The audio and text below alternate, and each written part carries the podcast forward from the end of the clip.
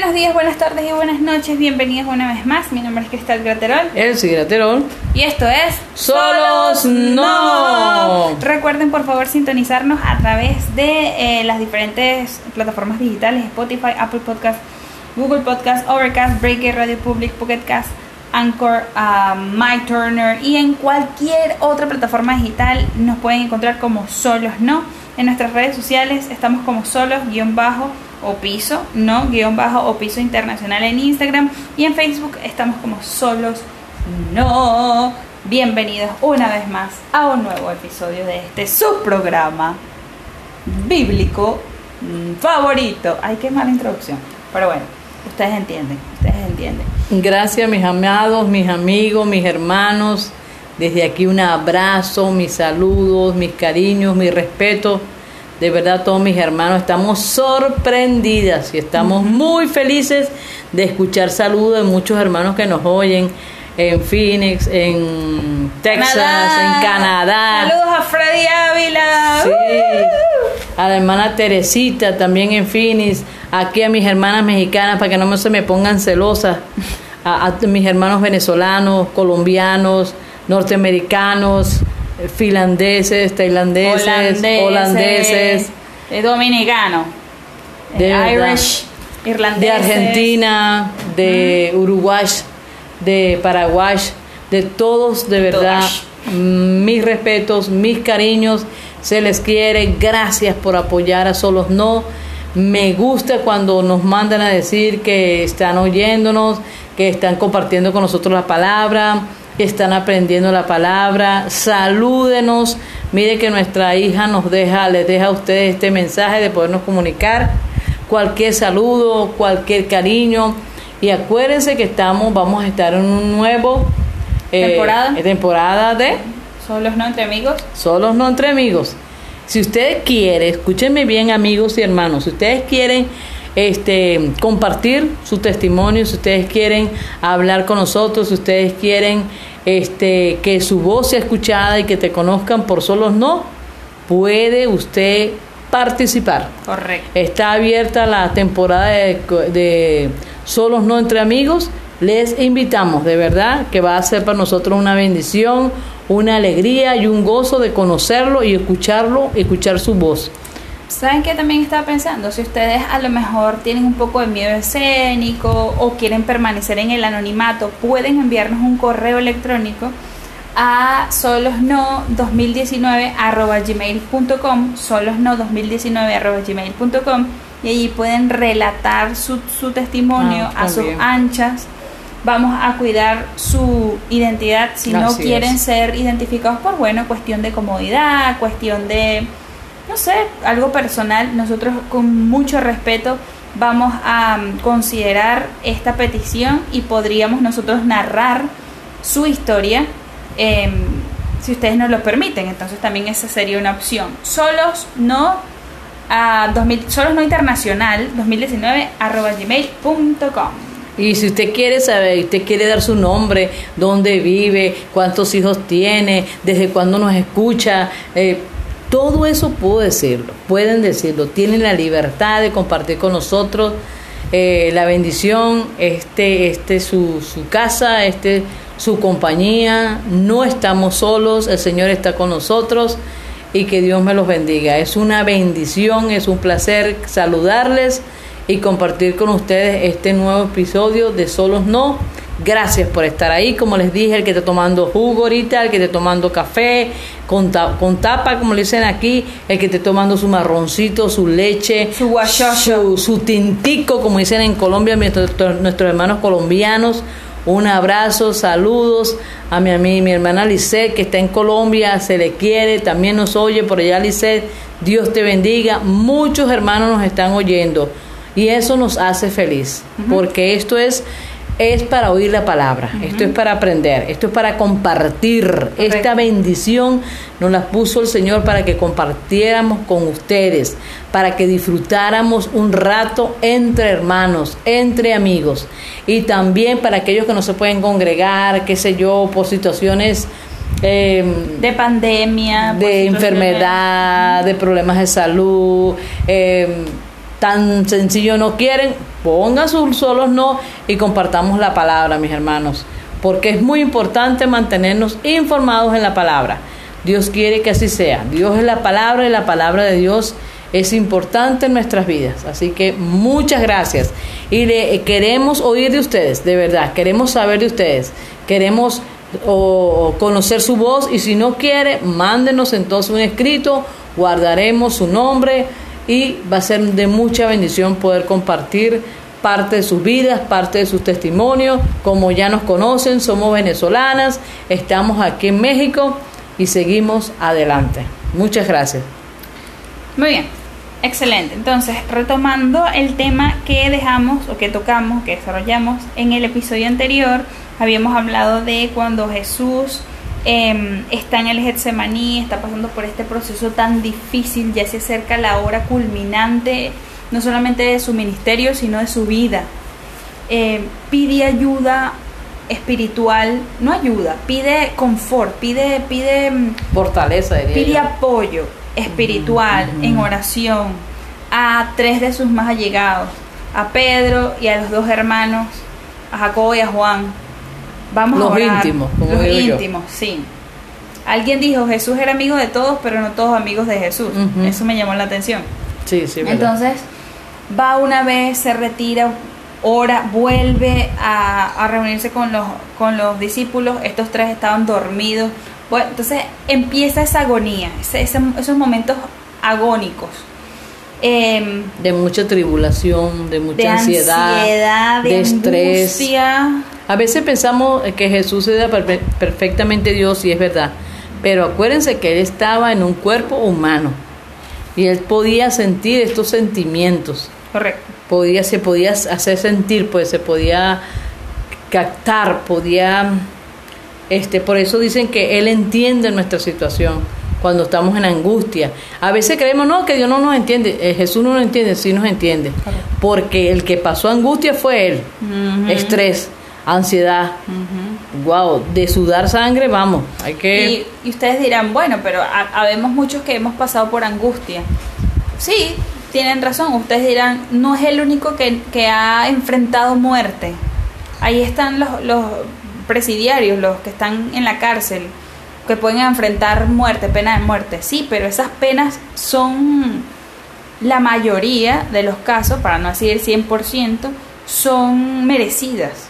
Fueron asesinos, fueron violadores, pero estamos hablando aquí de un hombre que no hizo nada.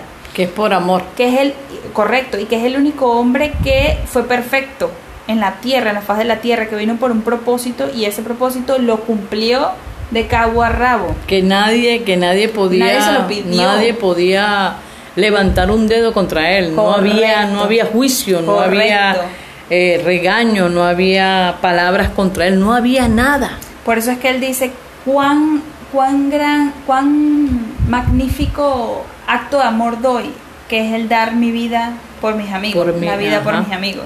Y ese amigo eres tuyo. Somos sus amigos, somos nuestros amigos. Por eso, solos no. Por eso existe, solos no. Correcto.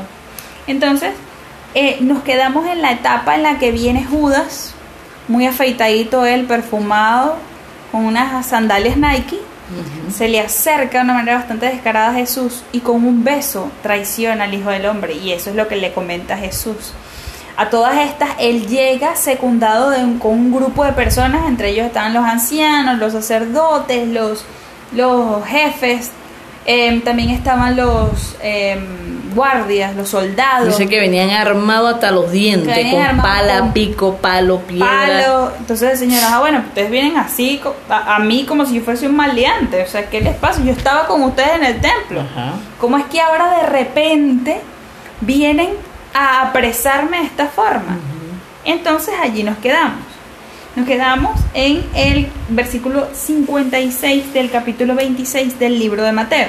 Ahora bien, prosigamos eh, al versículo 57 del mismo capítulo. Dice, los que habían arrestado a Jesús lo llevaron ante Caifás, el sumo sacerdote, donde se habían reunido los maestros de la ley y los ancianos. Pero Pedro lo siguió de lejos hasta el patio del sumo sacerdote, recordando que cuando llegan a apresarlo, todo el mundo dijo, aquí corrió. Y lo que dejaron fue el humito. Los, los discípulos. Entonces, eh, entró quién? Pedro y se sentó con los guardias para ver en qué terminaba aquello.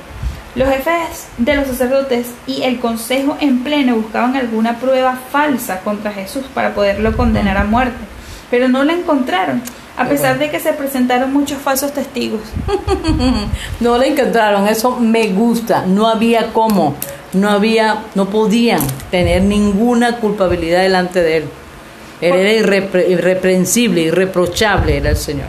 Es Por fin se presentaron dos, que declararon, este hombre dijo, puedo destruir el templo de Dios y reconstruirlo en tres días. Poniéndose de pie, su sumo sacerdote le dijo a Jesús, ¿no vas a responder? ¿Qué significan estas denuncias en tu contra? Pero Jesús se quedó callado, así que el sumo sacerdote insistió, te ordeno en el nombre del Dios viviente que nos digas si eres el Cristo, el Hijo de Dios. Tú lo has dicho, respondió Jesús. Pero yo les digo a todos, de ahora en adelante verán ustedes al Hijo del Hombre sentado a la derecha del Todopoderoso y viniendo en las nubes del cielo. ¡Ha blasfemado! exclamó el sumo sacerdote rascándose las vestiduras.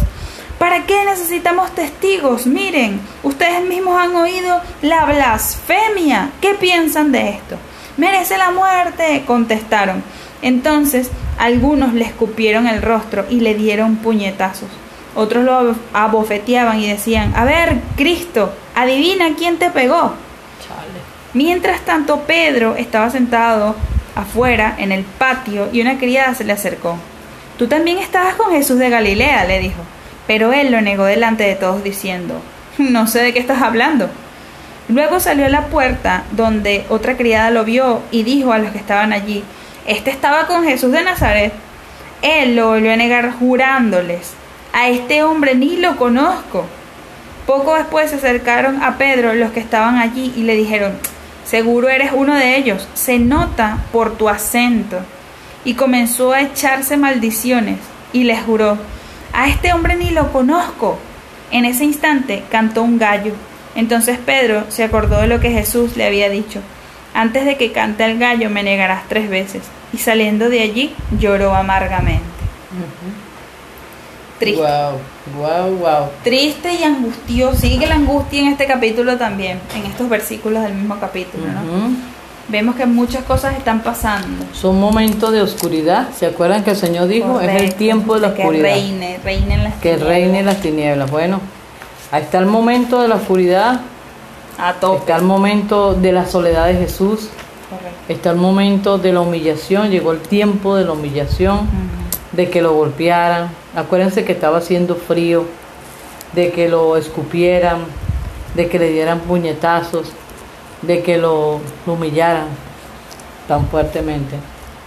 Y más el sumo sacerdote, eh, diciéndole, Caifás, diciéndole en el nombre del Dios viviente, en el Hijo de, en el nombre del Cristo del Dios viviente, imagínense. Correctamente. Estaba, con, estaba diciéndole algo que el Señor sabía que es lo que estaba hablando, ¿no? Y el Señor no podía negarse esa palabra, porque le estaba exigiendo. Pero Jesús le dijo, tú lo has dicho. O sea, de la palabra de este hombre salió una gran verdad. Tú lo has dicho. A veces, aún viendo la verdad, no la aceptamos. Fíjense que este hombre tuvo la verdad a su lado, porque Jesús es la verdad. hecha- hecho hombre. Hecho hombre. Él le dijo la verdad. Y entonces este hombre que hizo negó, se rompió las la, la túnica, las ropas, en señal de, la- de blasfemia, de lástima, de dolor, Uh, porque, porque, de ofensa. porque buscar falso testimonio no era grabado, no era, no era un perjuicio, no era una falta, no tanto moral, no tanto religiosa, moral.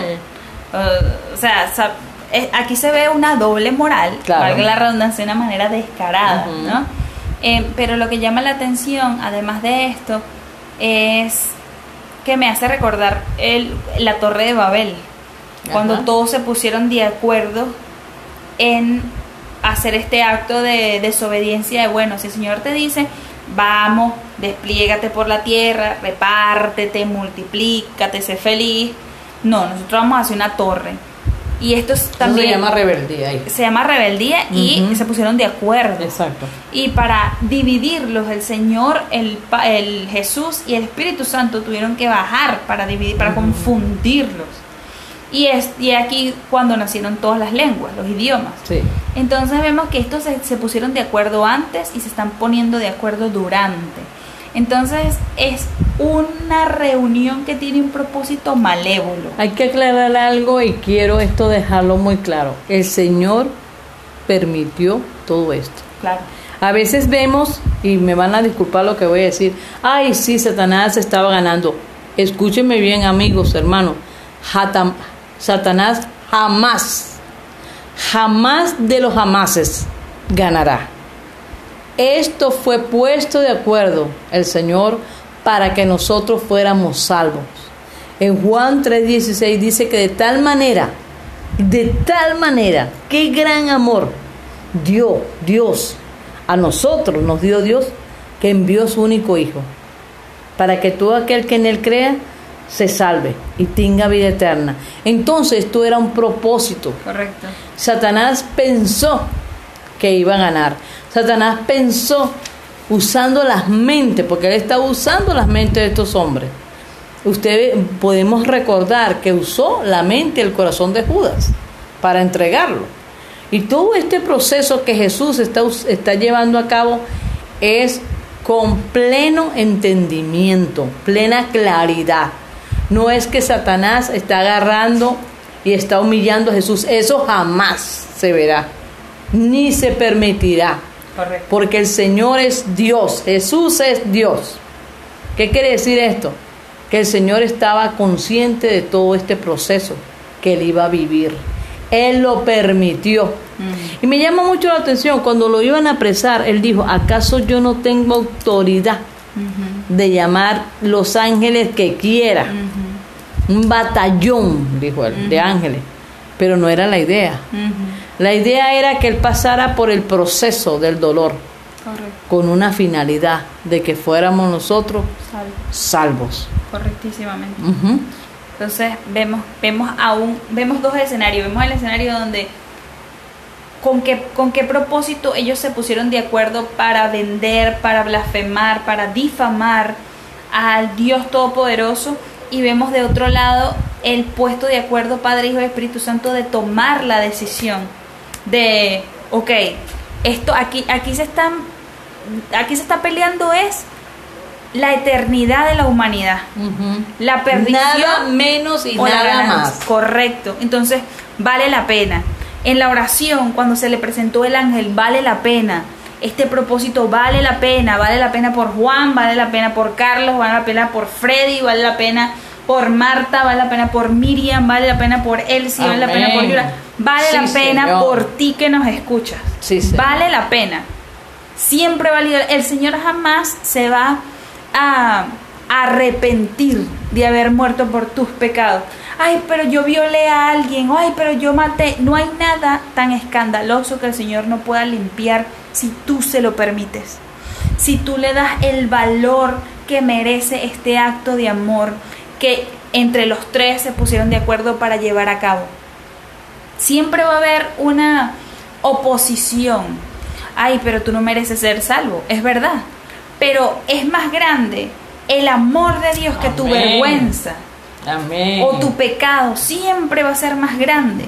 Porque estamos hablando de un Dios absoluto. Estamos hablando de un Dios que no tiene inicio y que no, te- no tiene fin ni tendrá fin.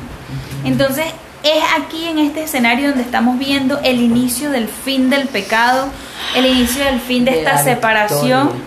Y ahora estamos viendo el principio de un caminar eterno con el Señor. El principio de una iglesia que se empieza a formar a nivel mundial, ¿no? Entonces, este mismo escenario lo, podré- lo podemos ver, pero ahora desde la perspectiva de Marcos. Si vamos al capítulo 14 de Marcos, pero esta vez desde el versículo 53, y dice así, llevaron a Jesús ante el sumo sacerdote y se reunieron allí todos los jefes de los sacerdotes, los ancianos y los maestros de la ley. Pedro lo siguió de lejos hasta, hasta dentro del patio del sumo sacerdote. Allí se sentó con los guardias y se calentaba junto al fuego. Los jefes de los sacerdotes y el consejo en pleno buscaban alguna prueba contra Jesús para poderle condenar a muerte, pero no lo encontraban. Muchos testigos, eh, muchos, muchos testificaban falsamente contra él, pero sus declaraciones no coincidían. Porque es que cuando uno miente, uno tiene que acordarse de cómo mintió, qué fue lo que... Porque es mentira. Entonces no concordaban. Entonces unos decidieron dar este falso testimonio contra él. Nosotros le oímos decir, destruiré este templo hecho por hombres y en tres días construiré otro no hecho por hombres. Pero ni aún así concordaban las declaraciones. Versículo 60. Poniéndose de pie en el medio, el sumo sacerdote interrogó a Jesús. No tienes nada que contestar. ¿Qué significan estas denuncias en tu contra? Pero Jesús se quedó callado y no contestó nada. ¿Eres el Cristo, el Hijo del bendito? le preguntó de nuevo el sumo sacerdote. Sí, yo soy, dijo Jesús. Y ustedes verán al Hijo del Hombre sentado a la derecha del Todopoderoso y viniendo en las nubes del cielo. ¿Para qué necesitamos más testigos? dijo el sumo sacerdote rasgándose las vestiduras. Ustedes han oído la blasfemia. ¿Qué les parece? Todos ellos lo condenaron como digno de muerte. Algunos comenzaron a escupirle, lo vendaron, le vendaron los ojos y le daban puñetazos. Profetiza, le gritaban. Los guardias también lo bofeteaban. Mientras tanto, Pedro estaba abajo en el patio. Pasó una de las criadas de un sacerdote. Cuando vio a Pedro calentándose, se fijó en él. Tú también estabas con el Nazareno, con Jesús, le dijo ella. Pero él lo negó. No lo conozco, ni siquiera sé de qué estás hablando. Y salió afuera, a la entrada. Cuando la criada lo vio allí, le dijo de nuevo a los presentes, este es uno de ellos. Él lo volvió a negar. Poco después, los que estaban allí le dijeron a Pedro, seguro que tú eres uno de ellos, pues eres Galileo. Él comenzó a echarse maldiciones. No conozco a ese hombre del que hablan, les juro. Al instante un gallo cantó por segunda vez. Pedro se acordó de lo que Jesús le había dicho. Antes de que el gallo cante por segunda vez, me negarás tres veces. Y se echó a llorar. Vemos aquí la profecía, ¿no? Hay dos profecías aquí. Veo que Dios da dos profecías. Primero que lo van a ver. Bueno, Él va a estar sentado a la diestra del Padre. Y que lo van a ver por segunda vez. Claro que lo van a ver glorificado. Él viene. Él viene glorificado. Y que Pedro lo iba a negar. Correcto. Wow, qué, qué situación más difícil con Pedro y el Señor de verdad. Y, y, ojo, tengamos en cuenta que en los capítulos anteriores Pedro no, yo voy contigo para donde Bueno, le quitó la oreja a Marcos. Sí, Impulsivo. Correcto, no, aquí se ve ahí es mocho de oreja. Y sácate, Señor, pero cálmate, no, yo voy a ir contigo. Y miren, así somos súper fluctuantes, pero que un día estamos alegres. Cuando estamos en la chiquita, nos acordamos de Dios, pero cuando estamos en la gorda rebosante, ¿quién eres tú? Sacaste cita para verme, te tomaste la fotografía que, ¿sabes? Somos así. Pero una vez que el Señor empieza a tratarnos, empieza a hacernos nuevas criaturas. Y las cosas viejas pasan. Y algo que llama también la atención en ese punto, o referente a ese punto, es que cuando nosotros nos la pasamos con el Señor, hasta nuestro acento cambia. nuestra, nuestra, manera de hablar, sí, correcto. nos ponemos más bellos, más hermosos. Molemos solamente a gloria. Puras flores. Quítate, Moisés, que ahí vengo yo con el resplandor del Espíritu A que no somos bellos, ¿ah? Somos lindos, somos mujeres bellas, jóvenes lindos, muchachos, hombres preciosos. Si decimos lo contrario, estamos mintiendo. No, no, no, somos todos. Y los mentirosos no entran al somos transformados, ¿verdad? Por la fe en Cristo Jesús. En este Jesús que está dando su vida por nosotros. Correcto. Entonces vemos que la criada lo identifica y varios de los presentes, sobre todo estos últimos, por cómo hablaba. Decía, no, este cambió su acento, parece de Galilea. Ajá. Ya va. Qué bonito es llegar a ese grado de intimidad con el Señor al punto de que te digan, no, tú, tú tienes algo como extraño. Sí, sí, sí. Tú tienes una espiritualidad de dónde te viene. Que no es del horóscopo, Qué lindo, es lindo, no es de... No, es algo mucho más profundo. O que te digan, oye, ¿qué tienes tú diferente? ¿va? Y tú puedes decir, oye, el Señor. Cristo tengo conmigo aquí. Cristo cada ocho horas. Por eso Ajá. no estamos solos. Correcto. El Señor está con nosotros, dentro de nosotros. Y nuestra vida debe reflejar a Cristo. Siempre. Y en cualquier circunstancia. Exacto. Lo mismo, el el mismo escenario lo vemos, pero esta vez desde la perspectiva de el doctor del grupo, Lucas. de Lucas, pero esta vez en el capítulo 22, eh, específicamente en el versículo 54. Dice así, aprendieron entonces a Jesús y lo llevaron a la casa del sumo sacerdote. Pedro lo seguía de lejos. Pero luego, cuando encendieron una fogata en medio del patio y se sentaron alrededor, Pedro se les unió. Una criada lo vio allí sentado a la lumbre. Lo miró detenidamente y dijo, este estaba con él, pero él lo negó. Muchacha, yo no lo conozco. Poco después lo vio otro y afirmó, tú eres uno de ellos. No, hombre, no lo soy, contestó Pedro. Como una hora más tarde, otro lo acusó.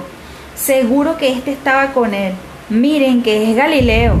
Hombre, no sé de qué estás hablando, replicó Pedro. En el mismo momento en que dijo eso, cantó el gallo. El Señor se volvió y miró directamente a Pedro. Entonces Pedro se acordó de lo que el Señor le había dicho. Hoy mismo, antes de que cante el gallo, me negarás tres veces. Y saliendo de allí lloró amargamente. Yo siempre me imagino esta escena, el Señor hinchado de la golpiza que le estaban dando. Y de repente se le queda viendo a Pedro ahí todo desfigurado. Y Pedro se yo puedo asegurar, yo puedo asegurarte, Cristal, aunque yo no lo estoy viendo, yo me lo imagino, que el Señor no lo vio con rencor. No, no, yo tampoco el Señor lo, siento vio con amor. Sí, Y- pero, pero Pedro no entendía el No. proceso. Yo creo que todavía los discípulos no entendían bien lo que el Señor les estaba diciendo, no estaba muy claro. sí. Pero fue duro para este tiempo de Pedro, de verdad. Wow, yo sé que Pedro amaba a Jesús. Era su pana, era su amigo. Pero tenía que cumplirse la profecía, pues lo que Dios había dicho tenía que cumplirse. Correcto. Entonces vemos aquí como la palabra, ¿verdad? El Señor. Wow, yo me imagino a Dios viendo a Pedro. Wow. Dice que Pe- Pedro, no, yo no creo que fue una, una hora. No. Yo no sé cuántas horas lloraría Pedro de amargura.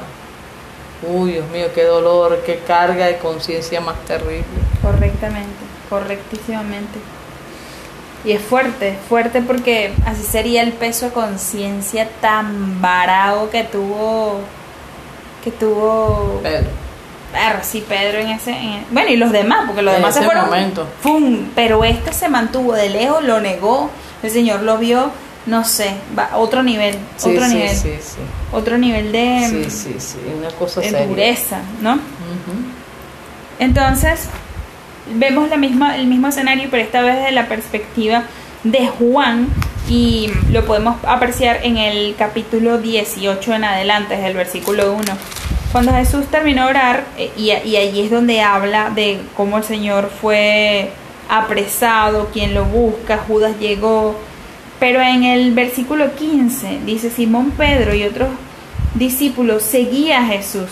Y como el otro discípulo era conocido del sumo sacerdote, entró en el patio del sumo sacerdote con Jesús. Pedro, en cambio, tuvo que quedarse afuera, junto a la puerta. El discípulo conocido del sumo sacerdote volvió después, vo- volvió entonces a salir, habló con la portera de turno y consiguió que Pedro entrara. ¿No eres tú también uno de los discípulos de ese hombre? le preguntó la portera. No soy, respondió Pedro. Los criados y los guardias estaban, que estaban de pie alrededor de la fogata que habían hecho para calentarse, pues hacía frío. Pedro también estaba de pie con ellos, calentándose. Mientras tanto, el sumo sacerdote interrogaba a Jesús acerca de sus discípulos y sus enseñanzas. Ya he hablado abiertamente al mundo, respondió Jesús. Siempre he enseñado en las sinagogas o en el templo, donde se congregaban todos los judíos. En secreto no he hecho nada. ¿Por qué me interrogas a mí? Interroga a los que me han oído hablar. Ellos deben saber lo que dije. Apenas dijo esto, uno de los guardias que estaba allí cerca le dio una bofetada y le dijo, ¿así contestas al sumo sacerdote? Si he dicho algo malo, replicó Jesús, demuéstramelo. Pero si lo que dije es correcto, ¿por qué me pegas? Entonces Anás lo envió todavía atado a Caifás, que era el sumo sacerdote. Entonces aquí Lucas dice que, Juan, mi amor. perdón, Juan, perdón, eh, narra que eh, fue llevado primero a los comandantes de los guardias judíos al arrestar a Jesús y después lo llevaron a Anás, que era el suegro de Caifás. Y Caifás era el sumo sacerdote. Entonces lo apresaron, fueron a Anás, Anás, Caifás. Y en Caifás es donde estamos viendo lo que, lo que están narrando Mateo, Marcos y Lucas. Cosa que bastante, bastante triste lo que está aconteciendo, pero es una tristeza momentánea, porque después se vuelve alegría el ver que vale la pena. Hasta el día de hoy estamos a qué, veintipico de julio del 2021 y seguimos hablando de esta proeza de amor que el Señor hizo para con la humanidad. Amén. Vale la pena, siempre vas a valer la pena para el Señor. Si no vales la pena es para los demás, siempre vas a valer la pena para el Señor. Nunca estás todo por, por perdido. Nunca, siempre hay algo que el Señor hace en la vida de los que estamos destrozados o los que fuimos rechazados.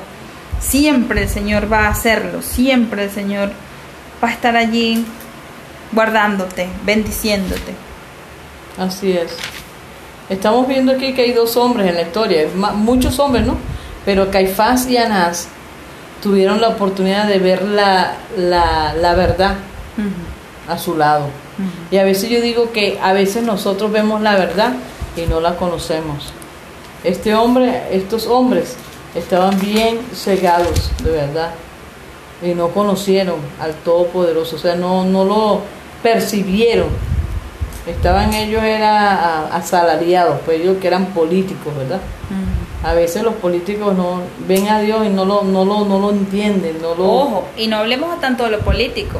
Existen, existen personas dentro de la iglesia que podemos tener toda una vida en el Evangelio, sabernos cualquier versículo que suene perfecto y aún así no conocemos la verdad. Bueno, ahí tú ves a, a Judas, que Judas tuvo el contacto con Jesús continuamente. Íntimo, íntimo, comemos con él, ahí. vamos para todos lados. Y, y tenía un ministerio, ministerio del de, de, de era tesorero. del- Ujú. del tesorero. Y para que ustedes vean, no les fue suficiente eso.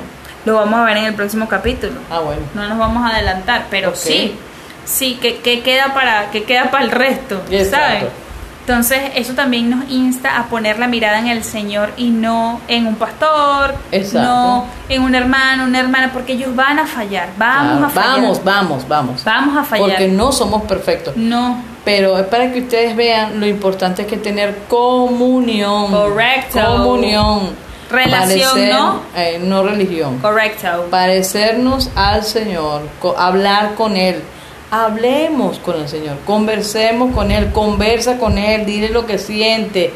No disfraces porque Él conoce todo tu ser, conoce tus sentimientos, conoce lo más profundo, conoce la rabia que tiene, la frustración. ¿A dónde va? ¿A quién vamos a engañarnos? ¿Para qué?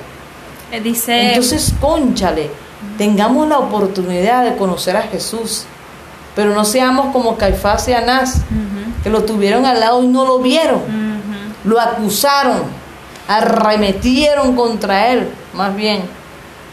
¿Acaso estos hombres estaban ciegos? Sí. ¿Estaban sordos? Sí. Porque lo que estaban ellas era cuidando un puesto, correcto. un puesto de gobierno. Ellos eran eh, usados nada más para gobierno, pero no tenían entendimiento. Ustedes se imaginan tener al lado nuestro el Señor Jesús. Ustedes se imaginan que la verdad, tú lo has dicho, o sea, es la verdad lo que acabas de decir. Y decir, este hombre dijo una verdad, dínoslo. Y él, y él lo dijo. Y todavía diciéndolo, Le importó un bledo de lo que el Señor había dicho. Entonces lo tenían para acá y para allá, como un mufón, permitiendo que les pegaran, que lo abo- abofetearan, que lo lastimaran, Humillaron. mm, que lo humillaran.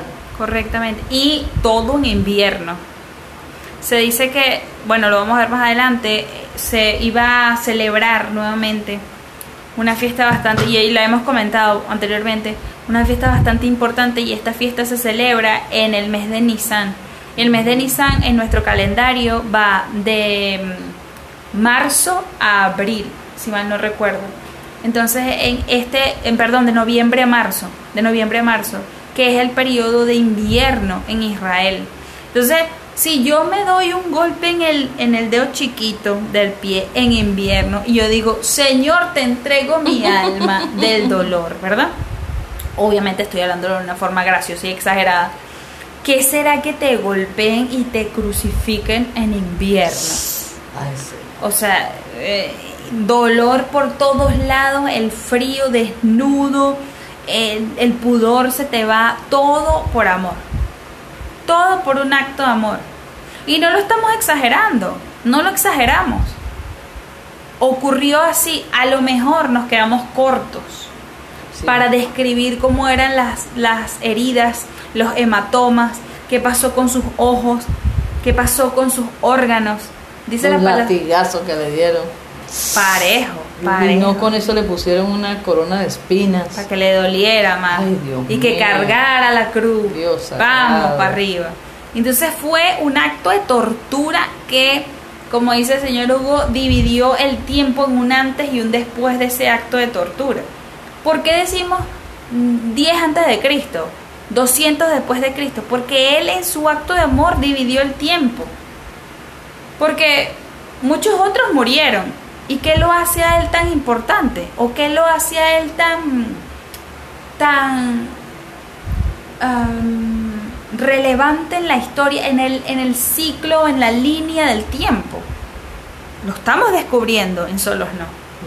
Así que muchas gracias. Les invitamos nuevamente a que sigan, continúen descubriendo este Dios que dividió el tiempo, este Dios que sobrepasa espacio, frontera, lengua, no le importa al Señor. El Señor puede entender si eres chino, coreano, si eres irlandés, si eres de cualquier parte del mundo. Él, te entiende. No hay barrera para Él. Gracias por acompañarnos una vez más. Esto es Solos No.